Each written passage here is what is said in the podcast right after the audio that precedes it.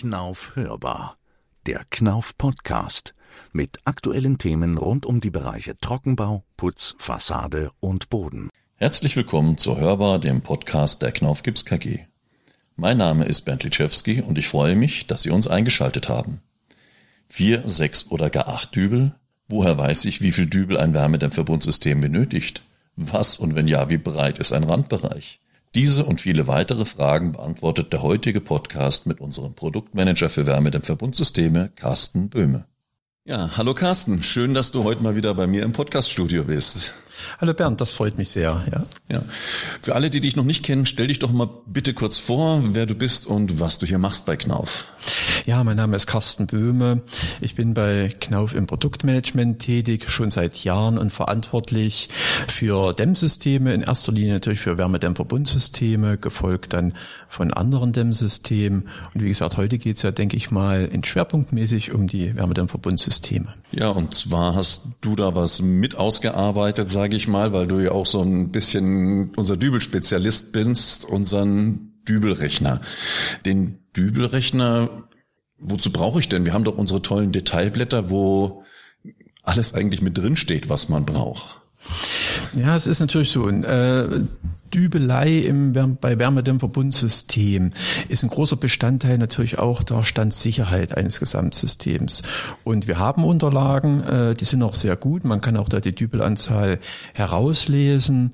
Äh, die Krux dabei ist sehr oft, dass die natürlich nicht in kürzerer Zeit, sagen wir so schnell aktualisiert werden können, wie es teilweise die Zulassungen sind, wenn es eben um neue Dämmstoffe geht oder um veränderte Dübelanzahlen in Verbindung mit Dämmstoffen.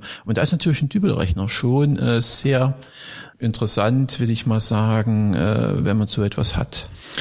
Ja, früher gab's mal so die Aussage, kann ich mich erinnern, kommt, was weiß ich, WDVS, gedämmte Fassade, da machst du beim Einfamilienhaus sechs Dübel auf den Quadratmeter, das passt schon. Es klingt jetzt so mit Updates und Zulassungen, dass das alles ein bisschen komplizierter geworden ist in den letzten Jahren. Was muss denn da berücksichtigt werden? Ja, zunächst stimmt die Grundaussage erstmal immer noch, äh, wenn ich jetzt sechs Dübel mache für ein Einfamilienhaus oder äh, montiere, dann bin ich immer auf der sicheren Seite. Aber sichere Seite bedeutet natürlich auch Geld. Das heißt, man kann davon ausgehen, dass heute, wenn ein Dübel gesetzt wird, man circa mit einem Euro äh, Mehrkosten rechnen muss. Und deswegen sind natürlich die Firmen daran interessiert, äh, Ergebnisse zu bekommen, die relativ genau sind. So, dass man dann sagt, immer noch auf der sicheren Seite, aber auch vielleicht nicht überdimensioniert.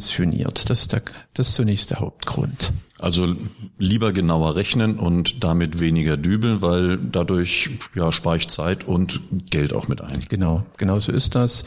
Das heißt natürlich immer unter dem Aspekt der sicheren Montage. Das ist eine Grundvoraussetzung. Aber äh, wie gesagt, äh, lieber genauer rechnen und dadurch mehr Dübel einsparen. Dann Dübelrechner übrigens, den wir äh, jetzt online gestellt haben, rechnet eben nach dem vereinfachten Verfahren, nach Norm und dieses vereinfachte Verfahren ist schon ein relativ genaues Verfahren, wo der Kunde, wenn er diesen Dübelrechner anwendet, auch davon ausgehen kann, dass er hier nicht übermäßig mehr Dübel benötigt, als er tatsächlich braucht. Kann ich dieses vereinfachte Verfahren bei allen Gebäuden anwenden oder nur in einem speziellen Einsatzbereich? Äh, ja, die Frage ist sehr interessant. Das vereinfachte Verfahren äh, ist schon begrenzt. In der Regel ist es begrenzt auf Gebäudehöhen bis 25 Meter und die Gebäude müssen dann idealisiert als rechteckige Gebäude betrachtet werden. Und dann kann man auch das Verfahren, das vereinfachte Verfahren ansetzen. Gut, und alles andere ist dann Planersache, dass dann der Statiker sich um Windlasten und so weiter mit drum kümmert. Genau, das ist im Prinzip, äh, wenn es dann weitergeht, es gibt dann noch das genaueste Verfahren, das sogenannte Standardverfahren, und das obliegt dann ausschließlich den dafür autorisierten äh, Ingenieurbüros, die äh, nach diesem Verfahren rechnen dürfen. Das dürfen wir als Anbieter so, solches eines Tools äh, nicht. Gut, dann schauen wir aber nochmal zurück auf die vereinfachte Verfahren, wo ich schätze mal so 90 Prozent aller Gebäude drunter fallen werden, rechteckig unter 25 Meter Höhe. Ja. Ich kenne jetzt unsere Berechnungen aus den Detailblättern. Und die sind ja auch, ich sag mal, sehr ausführlich geworden bei den letzten Updates, weil es gibt unterschiedliche Dämmplatten, unterschiedliche Dübel, unterschiedliche Dübelteller. Ich muss Durchzugswerte und sonst was beachten. Und wenn ich, sag mal, auf das Detailblatt nicht geschult worden bin, tue ich mir da ein bisschen schwer, auch wenn es da drin nochmal gut erklärt ist. Wie ist denn der Dübelrechner aufgebaut? Muss ich da auch Experte sein, um den bedienen zu können? Ja, das ist eben genau einer dieser Voraussetzungen gewesen, wo wir angefangen haben, diesen Dübelrechner äh, zu erstellen, dass es eigentlich quasi jeder bedienen kann, mhm. am Ende mit einem zuverlässigen Ergebnis. Äh, es ist ein reines Online-Tool. Das hat natürlich den großen Vorteil, dass es immer relativ zeitnah aktualisiert werden kann. Der Anspruch dieses Tools besteht auch darin oder hat darin bestanden, dass die Bedienung intuitiv, das heißt also man, man wird letztlich geführt in diesem Tool. Und das Tool besteht in, aus fünf Bestandteilen. Und wie gesagt, und diese Bestandteile sind logisch erklärt. Es beginnt eben damit, dass ich zunächst mal die Standortdaten eingebe. Das heißt also hauptsächlich hier die Postleitzahl, um einfach mal zu wissen, wie hoch ist überhaupt die Windlast, denn die ist ja sehr unterschiedlich. In der Küste höher als vielleicht im Landesinneren. Und dann ruft mich der Knauf Außendienstler an und fragt, was ich für ein Objekt habe oder werden die Daten gespeichert oder? Die Daten werden nicht gespeichert. Äh, das ist auch so ein Sache. Das heißt also, man kann im Ergebnis dann äh, sich eine PDF generieren, die kann man ausdrucken, aber die Daten werden in diesem Tool nicht gespeichert. Mhm. Gut, aber zurück zu Angaben zum Aufbau. Du hast gesagt, die Postleitzahl muss ich eingeben.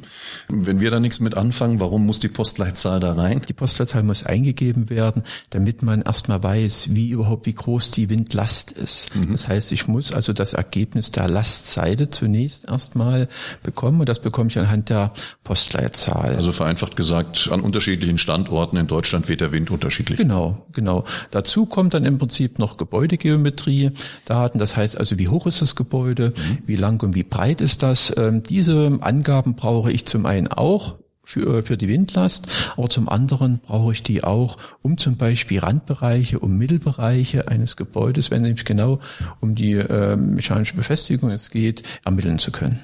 Dass der Wind stärker weht, je höher das Gebäude ist, verstehe ich. Aber warum muss im Randbereich äh, noch ausgerechnet werden, dass dort mehr Dübel gesetzt werden? Ja, im Randbereich ist es so, kommt hier es zu einer erhöhten Windverwirbelung.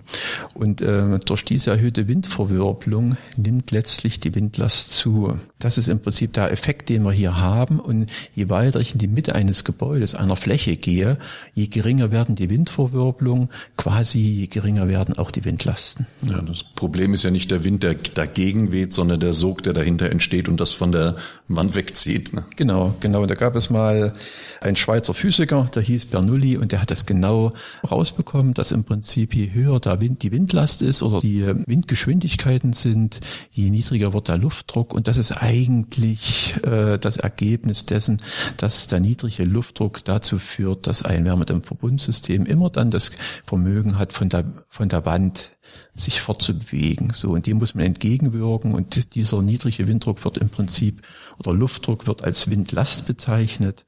Ja, und wie gesagt, das System muss letztendlich diese Windlast aufnehmen können, sicher aufnehmen können. Und dafür sind die Dübel zu 100 Prozent da in dem Fall. Mhm. Ja, wenn wir dann, wie gesagt, in den nächsten Punkt reingehen, wir sind ja jetzt schon in den zweiten von den fünf Punkten des Dübelrechners angelangt, da geht es dann um die Systemauswahl. Und da haben wir uns lange Gedanken gemacht. Es gibt ja, wenn man sich äh, den Markt anschaut, die unterschiedlichsten, wir haben dann Verbundsysteme, alle Systeme haben eins gemeinsam, sie verfügen alle über eine Zulassungsnummer. Mhm. Und diese Zulassungsnummer und auch die Bezeichnung der Systeme, damit kann, können die wenigsten was anfangen. In der Regel eigentlich nur die, die genau in diesen Unternehmen arbeiten. Und wir haben gesagt, okay, wir wollen das den Nutzer hier nicht zumuten, sondern wir sind einen ganz anderen Weg gegangen. Wir sind zunächst mal über die Oberfläche gegangen. Das heißt, wir geben vor, oder man kann auswählen, also habe ich ein Putzsystem, habe ich ein System mit keramischen Belegen, beziehungsweise habe ich ein System mit Naturstein. So, und dann geht es eben weiter, die Frage, was für einen Untergrund habe ich? Ist Massivbau? Ist es Holzbau? Und gehe dann grundsätzlich erstmal in den Dämmstoff rein. EPS, Mineralwolle, Hochleistungsdämmstoffe, Holzweichfaser.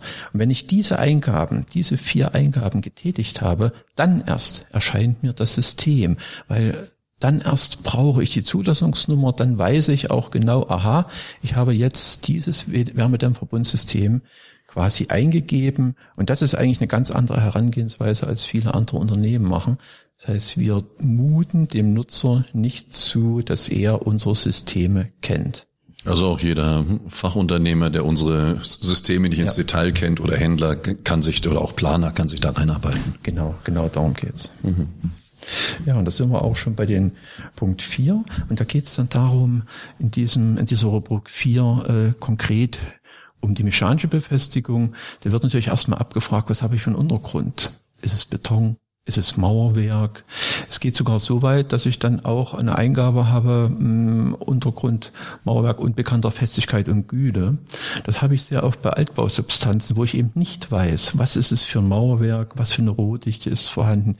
Ich nicht weiß, wie die Tragfähigkeit der Dübel ist. Und da kann man natürlich Dübelauszugsversuche äh, durchführen. In der Regel führen, werden die ja durchgeführt durch die Hersteller der Dübel.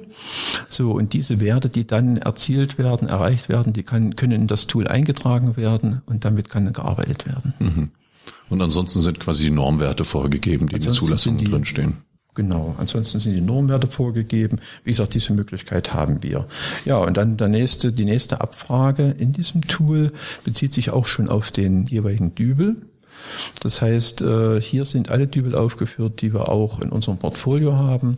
Das sind für Dübel sowohl für die oberflächenbündige Montage als Schlagdübel, als auch als Schraubdübel, dann auch als äh, Dübel für die versenkte Ausführung, beziehungsweise auch Dübel für die tiefenversenkte Ausführung. Für alle, die sich nicht so auskennen, was für Vorteile oder Nachteile habe ich bei einem Schraubdübel gegenüber einem Schlagdübel? Ja, das ist natürlich, das hat was ja mit der Montageart als solches zu tun. Ein Schlagdübel ist von Hause aus zunächst einfacher zu platzieren als ein Schraubdübel. Also von der Konstruktion oft einfacher hergestellt und dadurch hm, preislich interessanter als ein Schraubdübel. Aber die Montage ist natürlich, sage mal, eine Montage, die das hohe Maß an Sicherheiten nicht in sich trägt wie ein Schraubdübel. Äh, das heißt, wenn man umso leichter der Verankerungsgrund wird, der Baustoff, umso mehr tendiert die Montage immer in Richtung Schraubmontage hin. Mhm.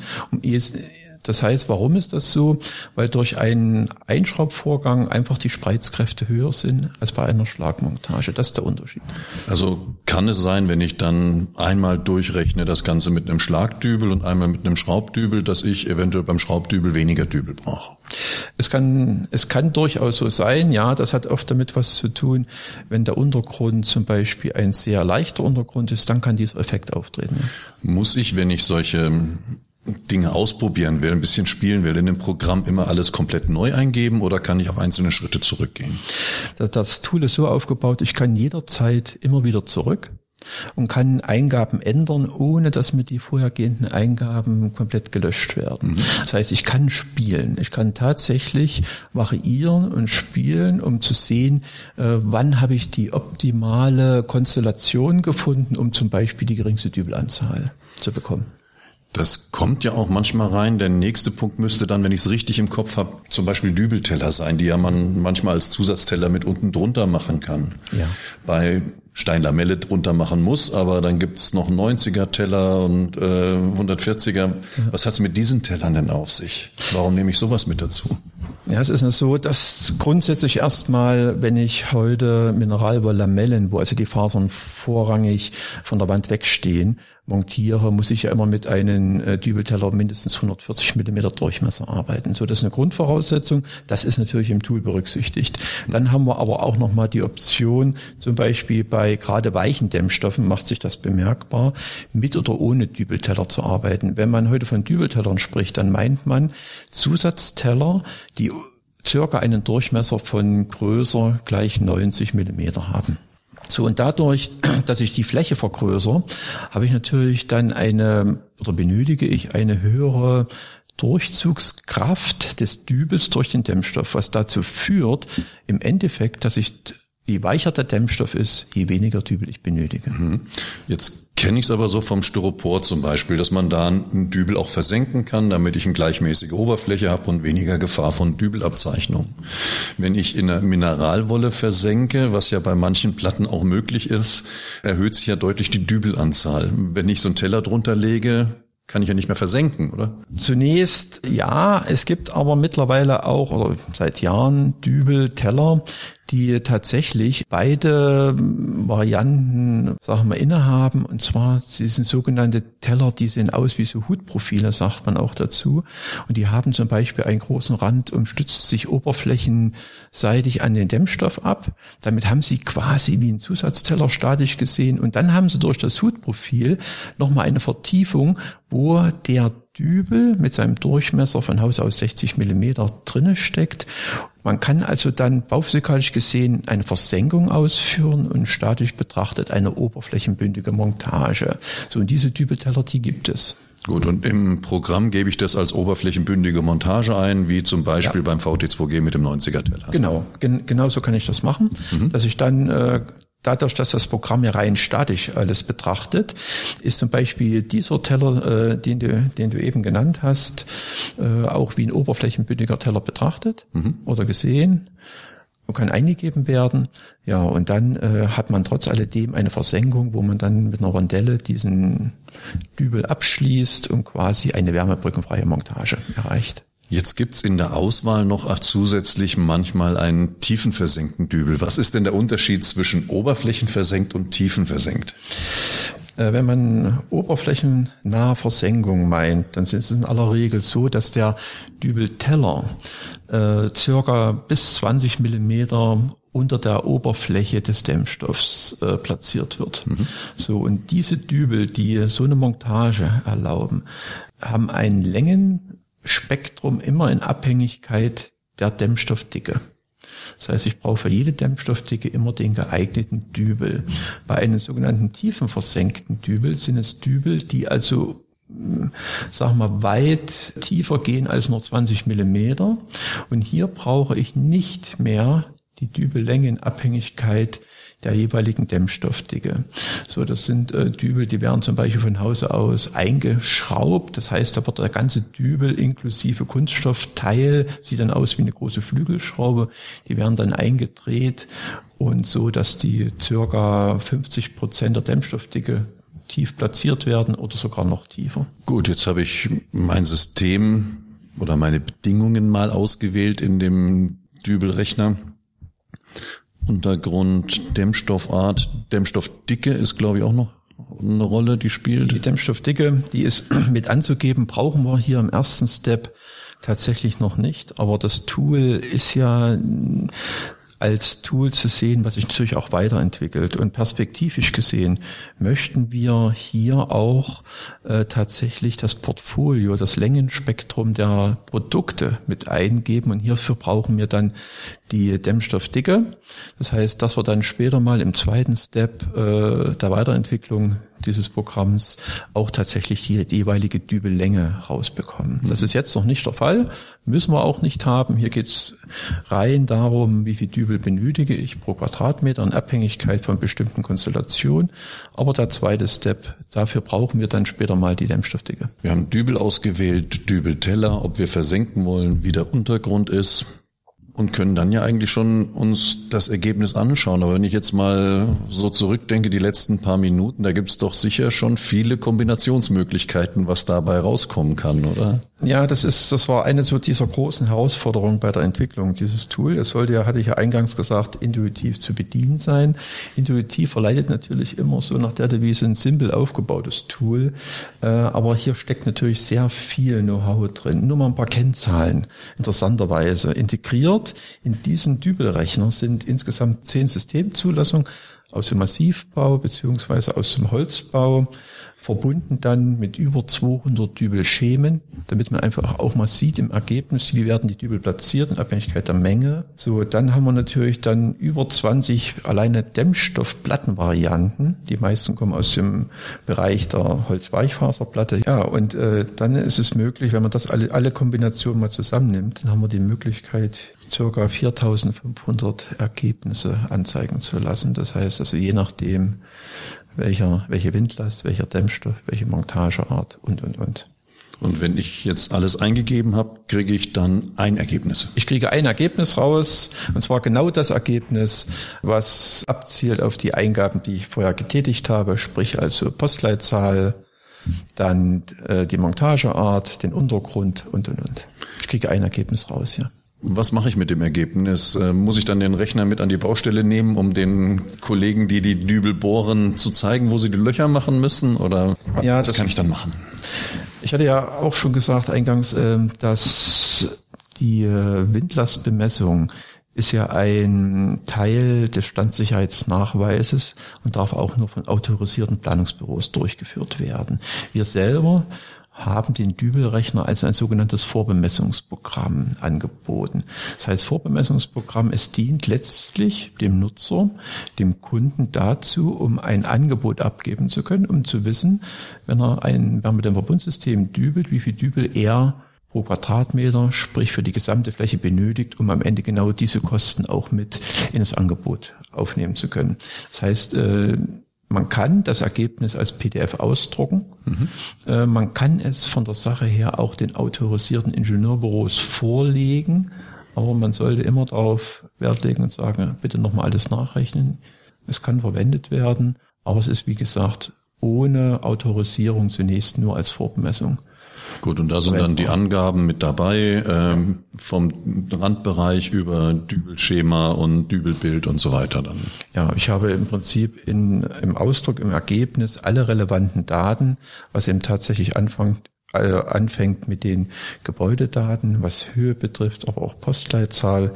Ich habe also auch den Dübel, der ausgewählt wurde, und ich habe die Randbereiche, die Mittelbereiche, ich habe die Breiten dieser Randbereiche, der Mittelbereiche und habe auch die jeweiligen Dübelanzahlen in diesen Bereichen. Plus die ganzen Dübelschemen, so dass ich tatsächlich weiß, wie viel Dübel ich wo platzieren muss.